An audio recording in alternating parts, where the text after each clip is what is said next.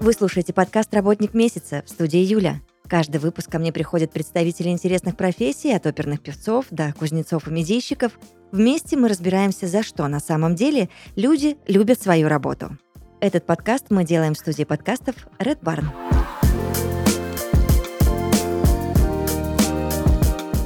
В подкасте «Работник месяца» Константин Родин, руководитель направления развития продукта СКДПУ НТ компании IT Бастион. Константин, здравствуйте. Приветствую. Привет, привет. Есть много вопросов, нам нужно во всем разобраться. На старте спрошу у тебя вот о чем. А чем, в принципе, занимается IT Бастион? Какие IT-продукты вы разрабатываете и для чего они нужны?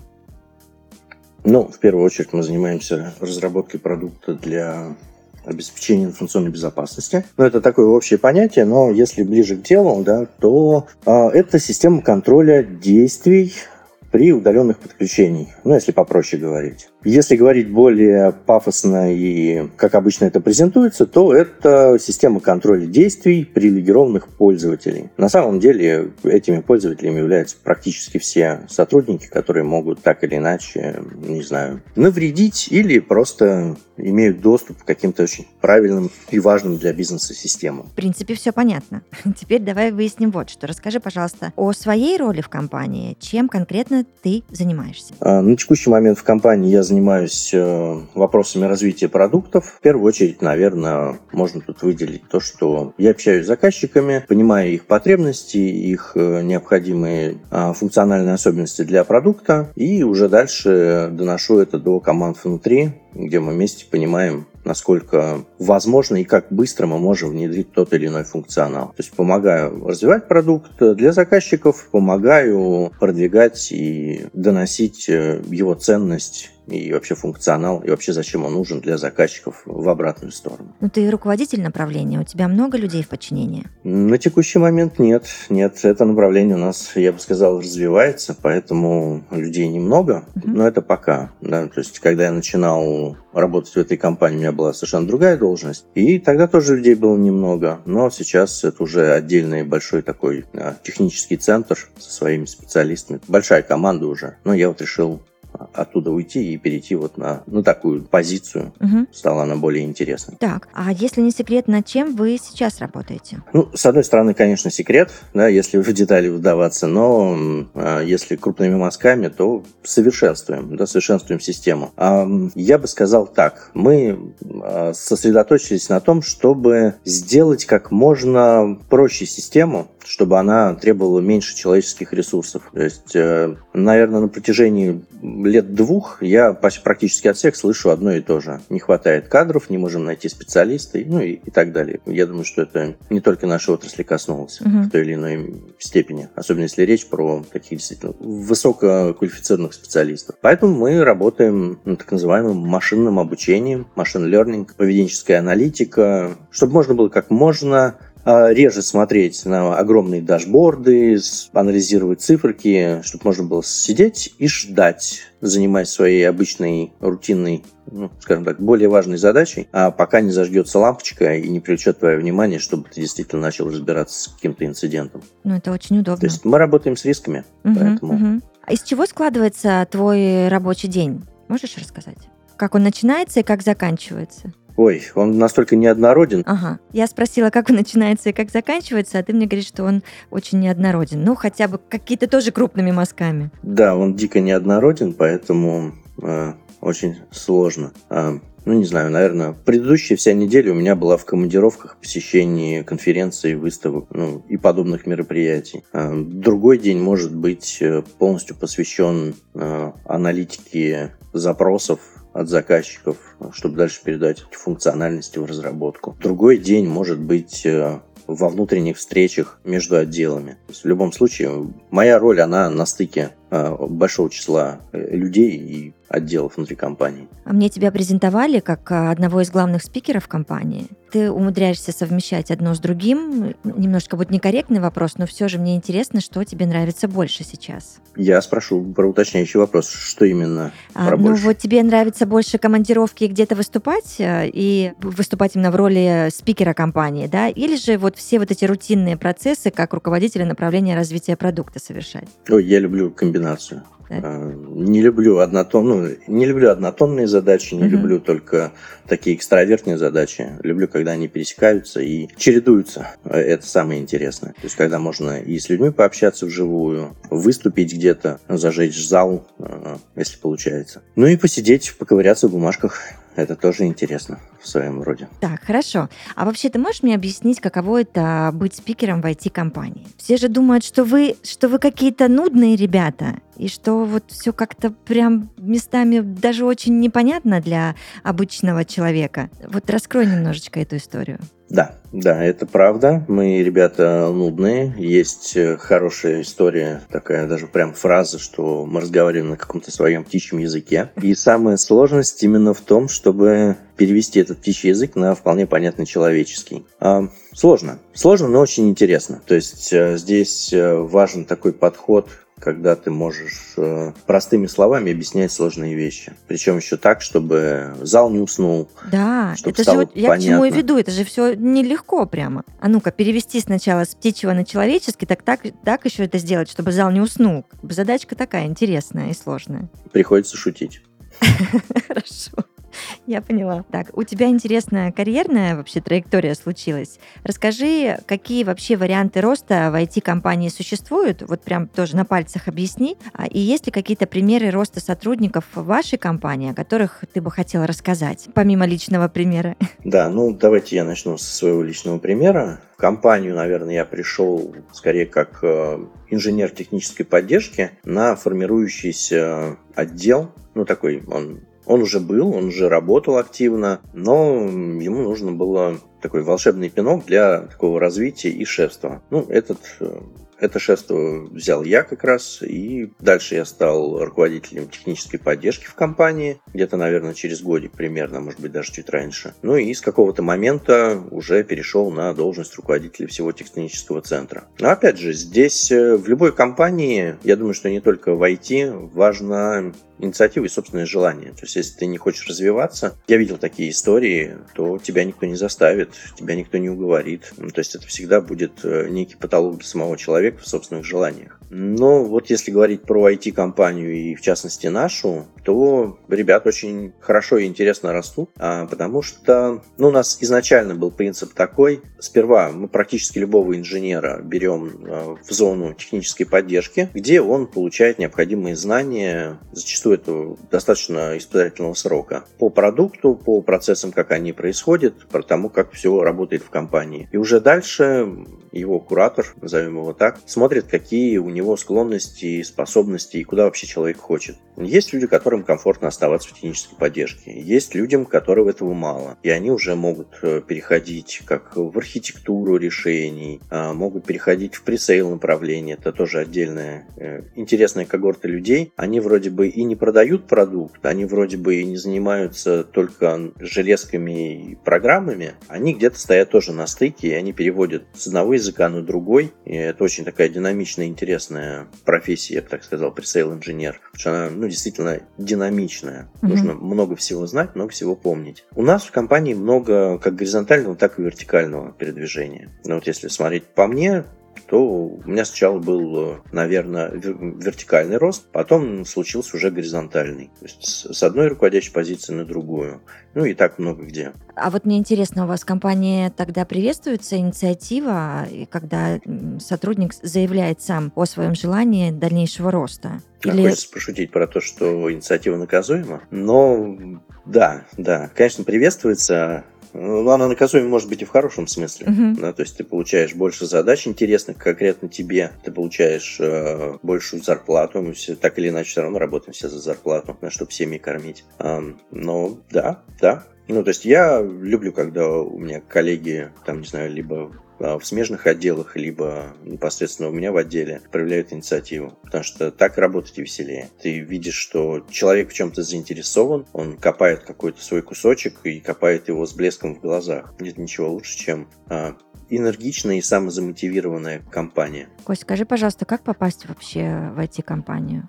Вот ты можешь дать какой-то там пол, 3-5 советов для тех, кто думает о начале своей карьеры в IT? Ну, я бы предложил сперва подумать, хочется ли в нее идти или нет. Если на первый вопрос ответ «да», дальше выбираешь направление, что тебе ближе э, прямо сейчас. То есть я видел людей, которые имеют какие-то начальные навыки и идут э, просто под эти навыки в какую-то понравившуюся компанию. Здесь уже дальше выбирать э, из возможностей, из прохождения собеседований. Если ты хочешь, метишь в большую компанию, ну, отлично. Там тоже много вариантов для роста. Ну, этих таких примеров полно. Если тебе страшно идти в большую компанию, иди в мелкую, там получая необходимые навыки и дальше уже перемещайся. Я посмотрел сперва на то, что ты можешь и что ты умеешь прямо сейчас. Угу. Если ты вообще был далек от IT, э, почитай статьи, посмотри, что тебе нравится вообще в этом мире, айтишном, э, и сходи поучись. Сейчас э, тема IT-обучения, она максимально широко развита. Там рекламировать компании я не буду, которые занимаются этим обучением. Я думаю, что их все и так знают. Поэтому иди учись, и большинство из этих э, курсов, они заканчиваются помощью в трудоустройстве. То есть главное не сидеть сложа руки и не бояться того, что вот мне уже там, 37 годиков, угу. и я уже стар для чего-то. Нет, это все не так, это уже не про этот э, современный мир. Современный мир э, показывает примеры, когда люди там и в 50, и в 60 меняют полностью карьерную лестницу, не знаю, и становятся преподавателями танцев. Так чем есть, да. Танцевать сложнее, чем IT. Да, то есть просто своя специфика. Надо учесть эту информацию, что танцевать сложнее, чем IT. Можешь э, простым языком объяснить вообще для меня, для наших слушателей, что такое информационная безопасность, для чего она нужна и для кого? Хороший вызов э, информационная безопасность. На самом деле она повсюду. Это та часть, я бы, наверное, сравнил информационную безопасность с личными границами. А, Интересное потому сравнение. Что, угу. Потому что как раз это вот та самая грань, которая позволяет обеспечить эту личную границу каждому человеку, компании, а, сообществу, там, государству в том числе. Э, я надеюсь, что в какой-то перспективе, там, в будущем нашей планете, ну, то есть, когда а, мы перестанем смотреть только рядом с собой, а уже как-то объединимся во вселенском масштабе. Но здесь именно речь про то, что соблюдение этой границы и инструменты, которые позволяют ее соблюдать как бы как себе, так и остальным другим э, людям, например, в социуме. А инструментов тут полно. Если говорить про более такой пример ближе, опять же, к телу, то я говорил про трек-банкинг, то, с чем мы работаем. На самом деле очень много элементов информационной безопасности мы просто не замечаем в жизни. Согласна. То есть мы взяли телефон, вошли, э, не знаю, в Сбербанк онлайн, или еще в какую-то банкинг-систему, мы уже прошли ряд э, процедур, там, информационной безопасности, приложили отпечаток, а нам пришел пуш э, там, второго фактора для входа в почту, еще что-то. Это вот э, вещи, к которым мы просто привыкли. Есть более сложные э, системы, которые от нас просто прячут. Мы их не видим, но мы так или иначе с ними взаимодействуем. Например, э, опять же, из банкинга, ну, здесь стоит сказать, что у них просто очень хорошо это все развито, потому что им от них требуется быть дружелюбными. Поэтому они как можно больше и сильнее скрывают эти системы, чтобы с ними не взаимодействовать взаимодействовать, но они там есть. Не знаю, там, процессинга, перевода платежей, угу. когда мы перекидываем одному человеку со своей карты на другой, все это так или иначе проходит через систему безопасности. И уже эта система определяет, насколько платеж был типовой для себя, насколько он вообще мог быть совершен. И если есть какие-то подозрения, то ну, я думаю, что все сталкивались с тем, да, что платеж не прошел, и тебе нужно позвонить в банк сработал маячок, платеж э, сработала система безопасности, той самой информационной безопасности, и его предотвратила. Хорошо это или плохо? Ну, я считаю, что хорошо. Э, лишний звонок э, в банк позволяет потом не бегать по отделениям и не писать заявление в полицию, что тебя а, обманули. Согласна. Ну, так что это такая вот очень, очень полезная штука, скажем так. Который пронизывает всю нашу жизнь. То есть изначально она, да, как была физическая, теперь она информационная. Скажи, пожалуйста, а мы стали, обычные пользователи, стали как-то ответственнее, что ли, к этому относиться? Или все так же безалаберные в своих там каких-то свершениях цифровых, начиная от пароля 1, 2, 3, 4, 5 и заканчивая еще какими-то нюансами? Как ты считаешь, под, поднаторели мы как-то, повзрослели или нет? Наверное, нет. К сожалению, нет. Потому что как 10 лет назад э, ходили шутки про работников, которые клеют э, пароль от компьютера на сам компьютер. Я вижу их до сих пор.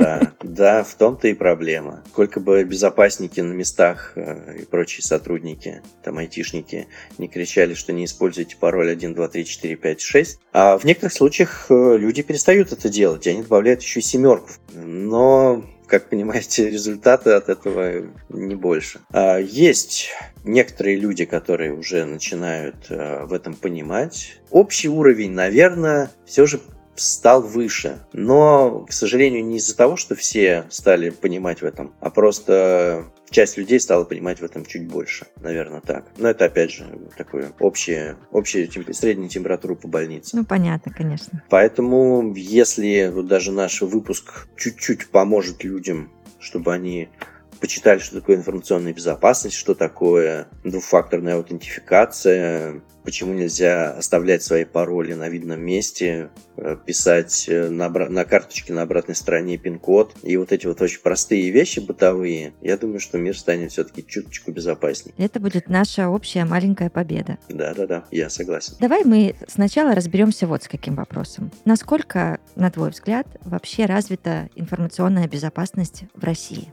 То, что я вижу, она развита достаточно хорошо. Как минимум у людей есть э, понимание, как э, эту отрасль двигать, куда ее нужно вести, как разрабатывать продукты. Ну, я вообще считаю, что э, с айтишниками в России всегда было хорошо. Это показывает э, сколько... доказательство тому, сколько людей э, русских работает за рубежом в успешных компаниях или вообще поднимают их с нуля. Просто такой... Там экономический климат немножко другой, и поэтому, ну, видимо, им как-то проще там выходить на, на мир. Но даже те люди, которые работают здесь, которые работают в нашей компании, в компаниях наших партнеров, я вижу, насколько у них интересные идеи, насколько у них правильно работают головы в этом направлении. И какие продукты, зачастую неординарные решения, они предлагают. Эти решения работают, хотя кто бы мог подумать. Поэтому здесь вопрос времени, ресурсов и, опять же, желания как самих людей, так э, государства и бизнеса двигаться в этом направлении. Ну, сейчас у нас особо вариантов-то нету. Угу я бы так сказал. Все законодательство сейчас строится таким образом, что нужно развивать Э, есть возможность развивать. И ну, даже все статистики, которые там по финансам говорят о том, что рынок наш развивается. Ушло много изначальных конкурентов э, западного рынка, кто работал здесь. Поэтому ниши освободились, а, стало больше заказчиков. А, соответственно, это уже дальше ну, почти по моей специфике работы. Появляется больше отзывов от заказчиков, больше требований. А, рынок начинает больше понимать, с чем можно работать, что требуется, что нужно разрабатывать для конкретных компаний и как это все увязать в одном продукте, ну или в нескольких продуктах. Я верю в светлое будущее, да. Это прекрасно. Ты уже частично ответил, вот, собственно, на мой следующий вопрос. Какие ты можешь дать прогнозы по тому, что будет происходить с IT-сектором в ближайшее время? Если тебе есть что еще добавить, буду рада. Нет, пойдем дальше. Хочется верить в хорошее. Я очень надеюсь, что все будет э, как, как по моим прогнозам, и рынок будет развиваться семимильными шагами. Ну, явно будут какие-то проблемы, где их нет, они всегда были и всегда остаются. Угу. Ну, как минимум, э, часть, которая касается разработки программного обеспечения, она точно будет, и она уже активно развивается. Столько новых компаний стало видно на рынке, когда их раньше, ну, они были просто незаметны за там, иностранными гигантами, за отечественными гигантами. Просто за счет того, что рынок немножко проредился. Угу. Как-то время возможностей а, для этих компаний. А скажи мне, почему э, компании все больше задумываются о сохранности данных? Это общемировой тренд вообще? А, это общемировой тренд. Это не только у нас. Э, есть такое понятие, как цифровизация. Цифровизация экономики, цифровизация бизнеса, э, не знаю, медицины, всего, что только можно, цифровизация всего, всего и всех. На этом фоне, конечно же, компании начинают задумываться, а что будет, когда та или иная IT-система выйдет из строя. Если мы потеряем все эти данные, что будет дальше? И это не шутка на самом деле. Я знаю людей, которые до сих пор э, не перешли на электронные трудовые книжки просто по причине того, что они ну, побаиваются. Если все их данные перейдут в цифру, как э, эта цифра будет защищена. А, Подожди, можно я чуть-чуть с тобой поспорю? Да. Вот у меня был период не так давно, когда я меняла работу, и я пришла со своей древней вот этой бумажной книжечкой трудовой и говорю, переведите мне, пожалуйста, в цифру все. Я хочу цифровую трудовую книжку. На что мне ответили, Юлия Владимировна, а вам зачем? С вашим-то опытом, стажем, представьте, вот эти все данные теперь потеряются. Я говорю, в смысле? Вы не можете их перенести а, в цифровой вид или что, что вообще происходит? Но в итоге это оказалось каким-то очень а, тупиковым таким, знаешь, вариантом, очень странным, которым мне так и не разжевали. Я так и не поняла, почему столь сложно было перевести мою бумагу в цифру. И вот, Может, им просто было лениво. Скорее всего, да. Нет, перевести можно. Я понимаю, что у меня там была заполнена не одна страничка, но тем не менее это очень все странно. Здесь просто нету еще достаточно прозрачного процесса угу. э, для конкретных людей. Как это будет дальше жить? Ты перенес эти данные, они вроде где-то хранятся. А есть ли резервное копирование? Как эти данные защищены? Не попадет ли весь твой трудовой стаж через э, два месяца в открытый доступ в том же Даркнете? Угу. А, к сожалению, слишком много прецедентов, поэтому все опасаются. А, ну, или многие опасаются. Ну, в любом случае, да, леса не бесконечные, способы производить бумагу тоже так или иначе конечны, как и все ресурсы. Конечно. А, будем надеяться, что перевод в цифру нам тут поможет. А как отрасль, где я работаю, информационной безопасности, ну и IT-бастион в частности, поможет организовать безопасный доступ к этим данным, а, сможет их защитить. А если уж не защитить, то хотя бы понять, кто стал виновником, кто угу. стал причиной той или иной утечки. Ой, пусть так и будет. Да. Пусть это с нами случится. Я по поводу компании Антибастион, что вы все разберетесь, и мы быстрее все перейдем в цифровые форматы во многих аспектах, не только с трудовыми книжками. Скажи мне, пожалуйста, как э, будет развиваться, на твой взгляд, IT-бастион через 5-10 лет? Опять же, если это не секретик, если этими прогнозами можно поделиться. Куда вы путь держите? Мы держим путь к простым, удобным и функциональным продуктам. То есть это ключевая идея, которая, по крайней мере, лежит у меня в голове как человека, ответственного за развитие продуктов. А хочется, чтобы мы не только сохранили весь функционал, который у нас есть, хочется того, чтобы системами было удобно пользоваться. Любая сложная система ну, чаще всего обладает недостатком. Чем больше тумблеров, тем сложнее им управлять. Хочется сделать так, чтобы управлять было системами просто, чтобы они были информативны, чтобы люди занимались э, теми вещами, для которых э, э, не требуется или которые, в которых сложно применить те же самые компьютеры. Да? Ну, как минимум, быть счастливым. Компьютер здесь вряд ли поможет сильно. Согласна. Поэтому мы будем развивать продукты по информационной безопасности. Ну, у нас есть сайт, у нас есть телеграм-канал, где мы делимся всеми анонсами. Будем держать всех в курсе, так что подписывайтесь. Планов на самом деле много, но да, ты совершенно права, я не могу их все озвучивать. Тогда я задам еще один вопрос. А скажи, сложно ли попасть на работу в IT-бастион? И опять же, мне нужны от тебя какие-то там определенное количество советов а тем, кто хочет работать у вас в компании.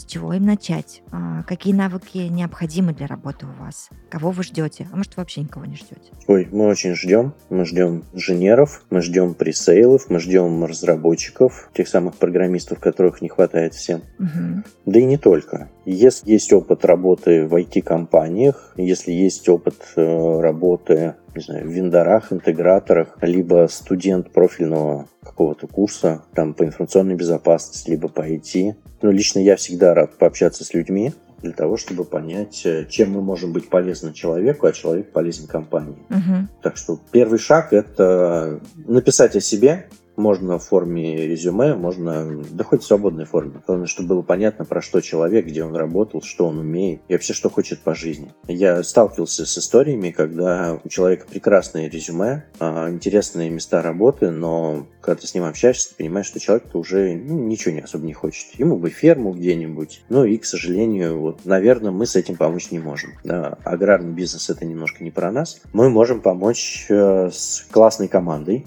с интересными задачами, причем весьма зачастую нестандартными. У меня тут самого опыт э, разных компаний очень такой пестрый и, и странный предыдущий, поэтому а, таким людям всегда мы рады. Чем больше человек повидал в жизни, поработал в разных э, каких-то ипостасиях, тем он сам по себе более разносторонний и более творчески подходит к решению. Поэтому пишите резюме, пишите описание себя. Даже если у нас нет открытых вакансий, мы будем иметь вас в виду, либо мы просто там, откроем вакансию. Таких случаев тоже у нас полно, когда приходил человек и под него формировали какое-то подразделение. Кайф. Ну, потому что становилось понятно, что этот человек компании нужен, Мгм. И очень понятно, как дальше развиваться вместе с ним. Я благодарю тебя за прекрасный Спасибо. разговор, да, диалог, потому что было интересно, понятно, а, а тема-то у нас была непростой. Ну, я очень надеюсь, что стало понятно, чем вообще мы занимаемся. Это одна из самых э, сложных задач э, в моей практике объяснить, кто мы такие, чем мы занимаемся и зачем вообще это все нужно. Э, Безопасного мира. Взаимно. Хорошего дня. Будем на связи. Да, спасибо. До свидания. В подкасте «Работник месяца» Константин Родин, руководитель направления развития продукта СКДПУНТ компании IT «Бастион». Мы обязательно услышимся. Пока.